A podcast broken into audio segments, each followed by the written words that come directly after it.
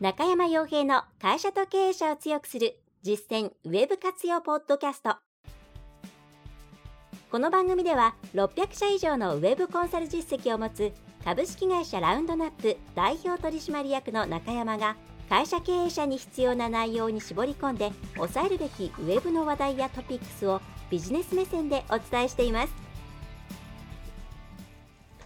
皆さんこんにちは、中小企業を中心にウェブのコンサルティングや制作のサービスを行っております、ラウンドナップウェブコンサルティングの中山です。それでは本日も、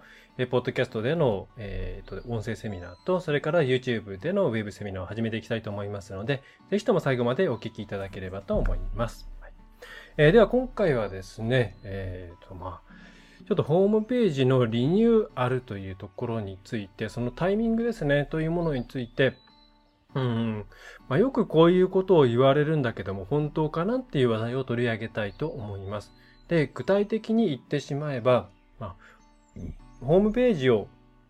えー、リニューアルするっていうタイミングで、まあ、要するにきっかけとして、その、ホームページがダサいからとか、いけてないからとか、えー、なんとなく、うん、変えたいからとか、そういうのを入り口として、うん、始めてしまうのは良くないっていうことを、まあ、最近に関わらずですね、昔からよくからよく言われていることだと思うんですね。で、これについて、まあ、本当にそうなのかなっていうところをお伝えできればと思います。まあ、これなんでもう一回やろうと思ったかっていうきっかけは、2ヶ月ぐらい前ですかね、ちょっとコロナの、えー、中で、まあ、ある記事を見て、まあ、その記事の中にですね、まあ、書籍の、えー、一部の抜粋らしいんですけれども、うんとえー、あ、それは違うのかな？あ、そうか。えー、まあ、コロナがある状態で、まあ、デジタルでいろんなことをしていかなければいけないので、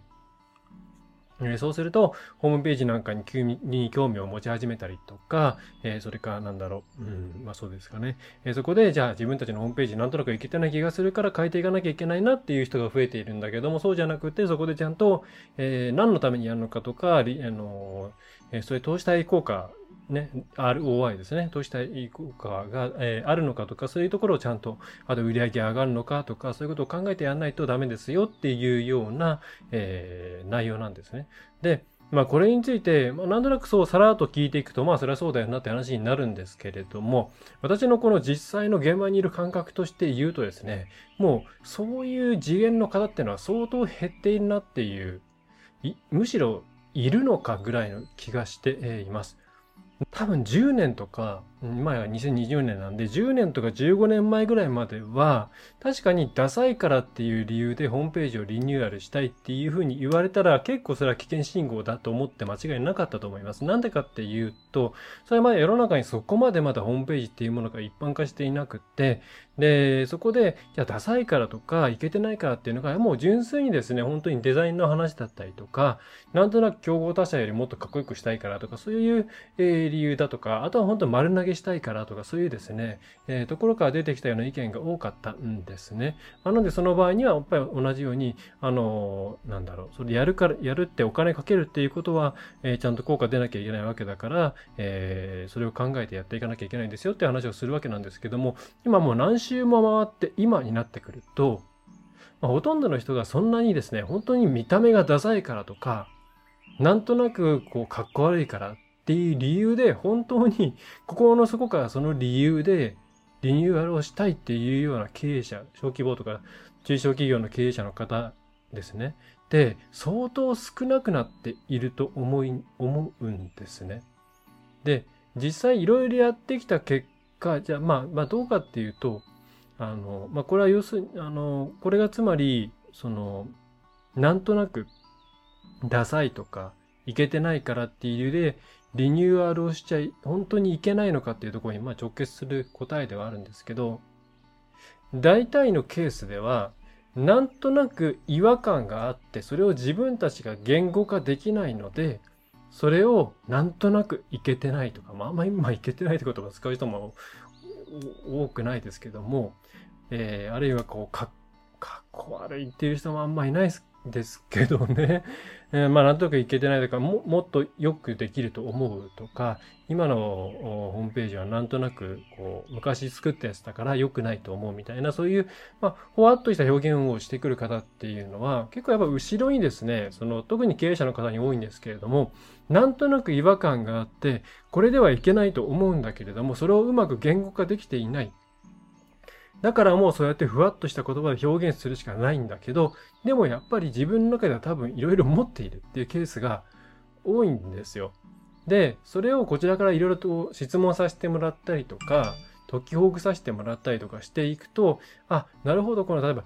この経営者の方がそういうふうに思っているのは、例えば今使っているパンフレットとか、あるいは店舗のデザインとか、あとホームページがかけ離れていて、お客さんからホームページ見たんだけども、あのホームページで言って、お宅のだというふうに、えー、同じ、えー、なんだろう、えー、お宅のだと思わなかったよとか、結構なんか全然雰囲気違うんですよねとか、ホームページ見てきた人が、なんか思ったよりすごくおしゃれですねとか言われて、あ、なんかうちのホームページ変なんだなと思ったりとか、それから従業員の方にうちのホームページで何かこう、あの、もっとわかりやすくなりませんかねみたいなものを普段から聞いていて、で、こう、頭の奥底にですね、そういうものがどんどん溜まっていって、まあ、それがある一定の域を超えた時に、あ、なんかうちのホームページおかしい気がするっていうような形で噴出しているケースが多いっていうふうに現場からは感じます。ええだ本当になんか何の考えもなしに見た目がダサいからとか、他の同業者他社と並べた時になんかいまいち良くないからとかっていう理由、いう理由でリニューアルをしたいっていう経営者の方とかって本当に減っていいと思っていて、もう今の2020年の時代であれば、もうその後ろにある程度ちゃんと、うん、無意識の何か問題を抱えてそれを持ってきているケースがほとんどだと思うんですよね。で、なので、私はいつもその、なんとなくとか、多彩とか、そういう定性的なふわっとした言葉で質問、あの問い合わせを受けたりとかするときは、いろいろ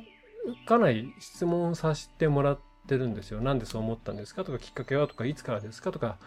ね。特になんでそう思ったのかとか、それから他にそう思ってる人はいますかとか、今までやろうと思ってやってなかったのは何ですか？とか、そういう質問をさせてもらって、自分の頭の中をこう掘り崩していってもらうと、結構そこにですね、いろんなマーケティング上の課題とか、セールス上の課題が埋まっていて、そしてそれがやっぱり改善していくことによって、売り上げが上がっていくようなもののことが多いんですね。はい。なので、私は全然きっかけが、なんかうちのホームページに違和感を感じるっていうレベルでリニューアルを検討し始めちゃって全然いいと思います。で、その後にそれをじゃあリニューアルっていう形で実現するのか、それとも一部回収とか戦略の変更っていう形で対応するのかっていうのは、それはウェブ業界の仕事だと思うんですね。お客さんのせいとかじゃない。もちろんお客さん側でそこまで考えてくれてればもちろん、それはもちろんいいんですけど、本来、お客さんはお客さんの方で持っている違和感とか課題とか、自分たちで思っているなんとなくの解決策。で、ウェブの世界のことはわかんないから相談しに来てるわけなんで、私たちとしてはそれを受け止めた後に咀嚼して解釈して、それはこういうことだろうから、うちとしてはこれができます。こういうやり方がいいと思います。それはだからこっち側の問題なんですよね。よくだから制作会社側はの人間、あの、情報発信する方がですね、そういう、うん、あの、企業はそういうふうに考えて、なんか、いきなりリニューアルのタイミングとかを言っちゃダメだみたいに言うんですけれども、いや、それはそれを受け止めて、ね、専門家である、まあ、うちみたいな、もちろんコンサル会社もそうですし、制作会社とか広告代理店も、その自分たちのメニューとか、えー、そういうものはさておきカスタマーサクセスっていう観点でお客さんの立場に立って、ね、ソリューションを提供することが必要じゃないかと。で、まあちょっと今話ずれましたけれども、なんか何でもお客さんのせいにしちゃったりするんですけども、うちら専門家じゃないのっていうことですけどね。えー、で、えー、まあこのポッドキャストにしても YouTube にしても基本的には、あの、事業会社の方々を対象に やっているので、まあ、あの、同業者の方も見てる方多いと思うんですけど、とにかく、あの、自分たちがホームページとか、あるいは今行ってもらっている施策とかですね、そういうものも含めて、何か違和感があるとか、おかしいなとか、ここはなんでこうなっているんだろうとか、ね、なんでこうなっちゃったのかなとか、それはまあ自分の考え、それから従業員の皆さんの答え、あとお客さんからもらった声でも何でもいいですけど、そういう違和感があったら、それをベースに相談を持ちかけちゃって全然いいです。なんか世の中にやっぱり今ちゃんと考えてからいろんなことを依頼しないと、なんかあの門前払いされるんじゃないかとか、迷惑なんじゃないかとか、いうふうに考えちゃってる方も多いんですけど、このもやっとした状態で持ち込んでもらって全然問題はないは、で問題ないというか、それが仕事のはずなんですね、ウェブ業界っていうのは。はい。ということで、あの、なんか、なんかダサいなとか、そういう意見の段階でも全然持ってきてもらっていいと思います。はい。なんだろう。で、えー、それから、うん、まあ、これだけだとちょっと話として薄いかなと思うんですけれども、あの、よく、えー、さっきもちょっと ROI、投資対効果ですね、リターンオブインベスティメントとかの話が出ました。まあ、これ、あのー、広告とか、あと EC とかになってくると、まあ、結構そのあたりの会話だけでも通じる部分あるかもしれないんですけど、まあ、だいぶ広告も、あの、コンテンツとかホームページありきになってきているんで、ありきというか、そっちが大事になってきてるんで、それだけで済むかとは思いませんが、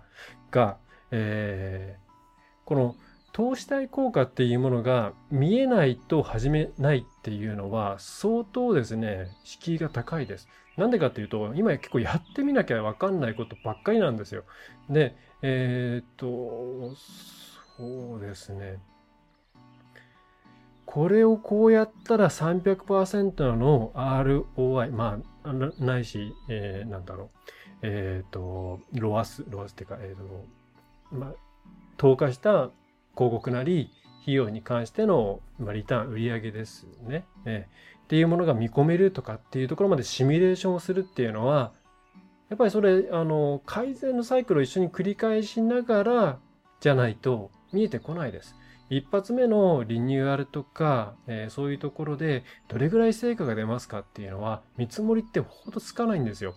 あの、弱腰になってるような感じにも聞こえちゃうかもしれないんですけれども、もちろんこちらとしては、おそらくそれ業界としてはいろんな経験からこんぐらいは出るだろうっていう目算を立てるし、そこを目指していきましょうっていうことをやるんですけども、じゃあこれでどれだけ売り上げが上がるんですかって言ったらですね、結構出ないです。はい。SEO にしたっ、まあ、特に小規模、中小企業の方々ってそんなに広告宣伝費の、まあ、端的に言えばリスティングとかそういうところの費用かけられないと思うんで、えっ、ー、と、SNS とか SEO のところを重視してくると思うんですけれども、今回5月にもコアアップデートっていうものがあったように、まあ、様々な要因で検索エンジンの順位っていうものがもう結構、あれ、動いてくる。で、それは納得できるものもあれば、少々納得いかない部分もある。で、まあ、さらに、それで、そして、コンテンツを作るっていうことに対してのコストはどんどん上がっています。それ皆さんがやるにしても、外に、外に依頼するにしても。っていうふうになってくると、そんな簡単にですね、えー、これこれこうやってこう、えー、1年、まあ、3ヶ月後ぐらいにこんぐらい伸びてますよっていう目標は立てられても、予測、そこにじゃあ、予測としにどれぐらい達す、こういけるかっていうのはわかんないですね。あの、うちが受けるにしても、もう精一杯、その予算の中で精一杯やっていけるとこまで行きましょうっていう感じにやっぱりなります。で、まあ、なのでですね、こう、本当に目目星がつくまで始めないっていうことになってくると、おそらく今もう始めるタイミングないんじゃないかなと思うんですね。まあ、これもやっぱりもう昔、2000年とか2005年とかになってくると結構、まあ、こんぐらいかなっていうのが見えてきた時っていうのは、まあ、あったわけなんですけども、相当のプレイヤーで、相当の様々な経験値持って、え、いると、まあ、特に広告なんかだと、この媒体でこんな感じの予算だったらこんぐらい出せますよっていうのは結構バジって出してくれますけど、まあ、そのウェブ全体でっていうことになってくると、まあ、正直読めないっていう前提で始めた方がいいと思います。何にせよもう一歩踏み出すことの方が大事なんで、えー、勝てるっていう目算がついてから始めようっていうのは相当の機会損失になるんじゃないかなというふうに思っています。はい。えー、で、あと、そうですね、えー、もう一つ伝えるとすればですね、まあ、よくですね、えー、とにかくアクセス数が伸ばせるも、こう、アクセス数が伸ばせなければ、うーん、アクセス数が伸ばせれば売り上げ上がるよっていう言い方ですかね。アクセス数を伸ばせるような施策の準備とか計画があればやってもいいだろうけど、みたいな話を聞くんですけど、最近もうアクセス数を増やしたところでですね、全然リニアに売り上げなんて上がっていかないんですね。多分それでリニアに上がっていくのって、万人が大体買うような一般消費財とか、そういう EC 系のものぐらいじゃないですか。いわゆる、その地域証券なんかのサービスとか、あとは、なんだろうな、その、うん、まあ、一般サービスですかね。まあ、B2B でも B2C でもそうですけども。で、別にアクセス増えてたところでですね、リニアに、リニアに、あの、同じように、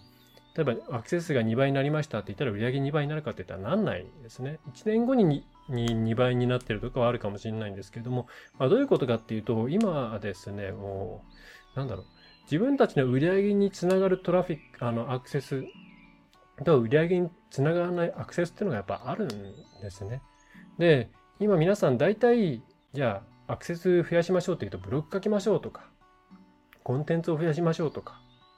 お役立ちのなんか情報を書きましょうとか、オウンドメディア作りましょうとか、なんかそういう話になってくるじゃないですか。で、大体こういう情報系のコンテンツって、まあ作りやすいから作っていくわけなんですけども、情報系のコンテンツから入ってくる人っていうのは、お客さんになる割合相当低いんですよ。それ全国商売やっていて、どこからでも買えるっていうような商売やってるんだったら別ですよ。通販とか。えー、でもそうじゃなくて、地域の人に対してサービスを提供するとか、そういう場合に、そういうお役立ちコンテンツをどれだけ巻いていてもですね、えー、多くの、多分もう下手すると8割、9割は、証券外のお客さんが、証券ですね、あのエリアの外のお客さんが、なんかお役立ち情報を求めて見に来て、ああ、なるほど、これは役に立ったな、バイバイっていうケースばっかりなんですよ。で、まあ、残りの1割ぐらいとか2割ぐらいが、まあ、地元のところで、あ、なんかここの会社さんって専門知識があるなとか、まあ、こんなところにこういう会社さんあるんだとか、いう風になって、まあ、商売につながっていくっていうパターンなんですね。なので、アクセス数増えました。じゃあ売り上げも上がりましたっていうのは、うーん、まあ、そんなにうまくはいかないぞっていう。どっちかっていうともうホームページのアクセス数っていうのはまあそんなに増えなくてもいいから、今いる既存のお客さんとか、それからお客さんの先にいるお客さんとかに対してそのホームページの存在を知らせて、少ない濃いお客さんのアクセスっていうのを集めていくっていう、まあなんだろう、Google アナリティクスなんかで見ていたらもう誤差じゃないかっていうぐらいのアクセスの伸びでですね、全然売り上げが発生してしまうっていう状況になっちゃったり、えー、します。まあそういうことの方が多いでしょうね。うん。まあなので、アクセス数が増え、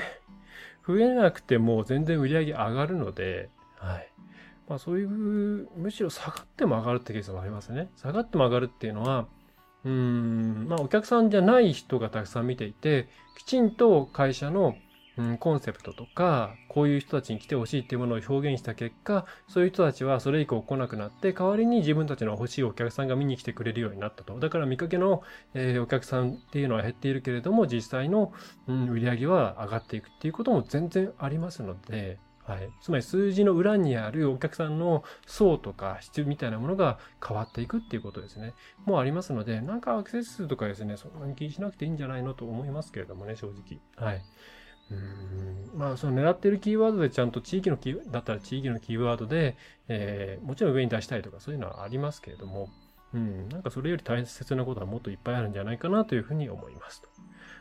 えー、というところで今回あっちゃこっちゃ行きましたけれども、まず、えー、お伝えしたかったのは、うん、特に経営者の方々が自分で、えー、この今のホームページなんか、なんか違和感な、ダサいな、なんかこう違う気がするなっていうその気持ちをどんどん掘り下げていくことをお勧めします。えー、そして、それをいう案件を受けたら、ちゃんと掘り下げてあげることがウェブ系の会社の仕事だというふうに私は思っています。それしないと存在価値がないと思います。で、えー、ちゃんと掘り下げてあげると、今、私の経験上は大体ちゃんと問題とかが出てきて、それを解決することによって、えー、いろんなことが良い方向に進んでいきます。それはもちろん売上っていう観点もそうですし、えー、あるいはその従業員の方々のサービスの方向性の統一とか、その内部的なブランディングとか、えー、そういうところにもつながっていくので、えちゃんとそこはですね、え砕いてあげれば絶対に何かあります。はいえー、それから、まあ、あとはなんだ、予測がつかないと動かないっていう方も多いし、そういうふうにしなきゃいけないですよっていうような、えーっと、記事とか情報とか、えーコンテンツっていうのもネットにいっぱいあるんですけども、ま私は、あの、そんなことをしてる暇があったら早く動いた方がいいと思います。うん。なんでかっていうと、えーそんな目目目測を立てて計算できるような、えっ、と、えー状況っていうのはなかなか来ないからですね。はい。で、最後に、えーまあアクセス数にそんなこだわらない。はい。伸ばさなくても売り上げを上げられるっていうのは十分ありますと。まあ、それ以外にもですね、結構ネット上にいろんな都市伝説というか、よく言われる根絶とかっていうのは、うん、まあ、片っ端からこう、いろいろ言いたいことはあるんですけれども、あの、あんまりポッドキャストで名指しとか、えー後に残るものなんで、そういうのはししないという方針なんで、これぐらいに、え今回はおしておきたいと思います。まもしかしたらウェブメソッドの方で名前出しでしっかりやるかもしれませんが、えオープンではこんな感じですと。はい。何分ですかね。えー、20分。はい。ちょっと途中余談があったんで削りたいですね。じゃあまあ最近ちょっと 15分ぐらいに収めないとと思っているんですけども、まあ、なかなか、ちょっとあと今日、あの、歯の治療したのでうまく喋れてなくて申し訳ない。はい。えーと、じゃあ、そんな感じですかね。はい。ということで、えーほわっとした状態でもですね、えーぜひ、大事、その気持ちを大事にしてもらいたいですし、また、えーそれを問い合わせる先の方、まあ、うちも含めてですね、えーを受ける方っていうのはそこからちゃんと相手を否定せずに受け入れて、ヒアリングして、えーものにしていくというところをやっていくことが必要なんじゃないかなというふうに思うという内容でした。はい。ということで今回のウェビナーを終了したいと思います。はい。えーなんかご質問とか、えお悩みとかあればお気軽にラウンドナップウェブコンサルティングのホームページの方から、えー無記名でも構いませんので送っていただければと思います。まあ、小さなネタだったらまだあるかな。ツイッターの方に、えっと、なんか質問ボックスかなんか、プロフィール欄に書いてあるので、そこから投げてもらってもいいです。はい。えーそれでは最後まで、えーお聞きいただきまして、またご覧いただきましてありがとうございました。えーラウンドナップコンサルティングの中山がお送りいたしました。ぜひとも最後まで、あ、じゃないや、次回もよろしくお願いいたします。今回の内容はいかがでしたでしょうか？ぜひご質問やご感想をラウンドナップコンサルティングのポッドキャスト質問フォームからお寄せください。お待ちしております。また、ホームページにてたくさんの情報を配信していますので、ぜひブログ、メールマガジン、郵送ニュースレターや各種資料 PDF もご覧ください。この世からウェブを活用できない会社をゼロにするを理念とする株式会社ラウンドナップがお送りいたしました。